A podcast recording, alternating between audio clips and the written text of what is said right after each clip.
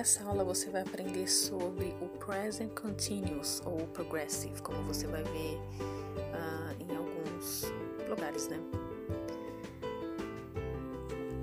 São para ações que vão eh, começaram em algum momento no passado e elas vão continuar acontecendo até o momento presente.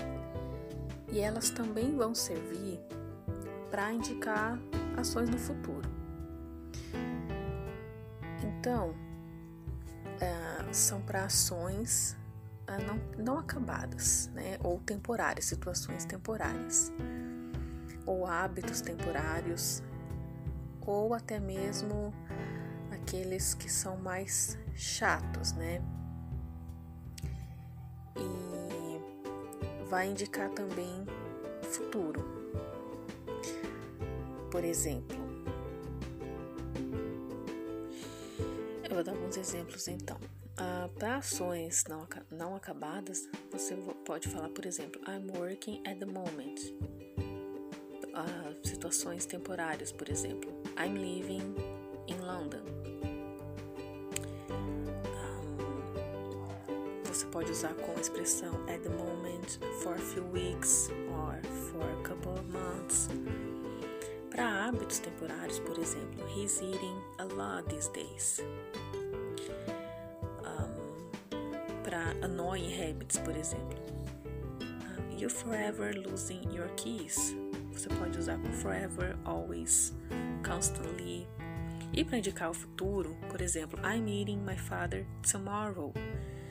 I'm meeting my father later. É, essa, essa, esse tempo verbal ele pode ser então usado para você é, indicar algo que você vai estar fazendo no futuro. Então você pensa assim, por exemplo, o que, que eu estarei fazendo daqui um mês, amanhã?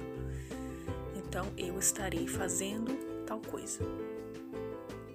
Então, é, vamos aqui Uh, exemplos no presente. I'm playing football.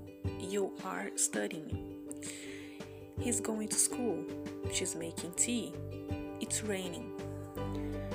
No negativo, na forma negativa, we're not speaking English. They're not helping poor. John is now writing story. Birds are not flying in the sky. Então, acompanhado do not. Na forma interrogativa, a gente vai ter Are you studying? Is he going to school? Is he making tea? Is it raining? Quero saber se está chovendo, né? Is it raining? Are they helping poor? Um, sempre com então o verbo auxiliar antes do pronome, tá? E a ponto de, de interrogação no final. E aí, você pode colocar também na forma negativa, né? Aren't they there? Ou é, isn't he? Isn't she? Então depende se for plural ou singular, mas você pode perguntar na forma negativa também. Tem algumas perguntas assim, por exemplo, What is John writing? O que, que o John está escrevendo? How is, is it raining? Um, how is he going to school? Ou uh, when is is he going to school? Para saber quando, né? Então, essas são expressões, uh, são, aliás, é um tempo verbal que você usa para situações, para eventos, para ações que ainda não acabaram. Se você vê então na linha do tempo, é, na régua do tempo, é uma ação que começou no passado, em algum momento, e ela continua se estendendo no tempo presente do, da fala, ou seja, no momento que você está falando. Então, se eu estou falando agora, exatamente uh, o sentido é justamente esse. Estou falando. Nesse momento que eu estou falando, eu estou falando, parece redundante, deixa eu usar outra frase. No momento que eu estou falando, eu estou uh, segurando o celular, por exemplo. Uh, no momento em que você está ouvindo, você pode estar olhando para uma pessoa. Enfim, vai indicar algo que ainda está acontecendo, tá?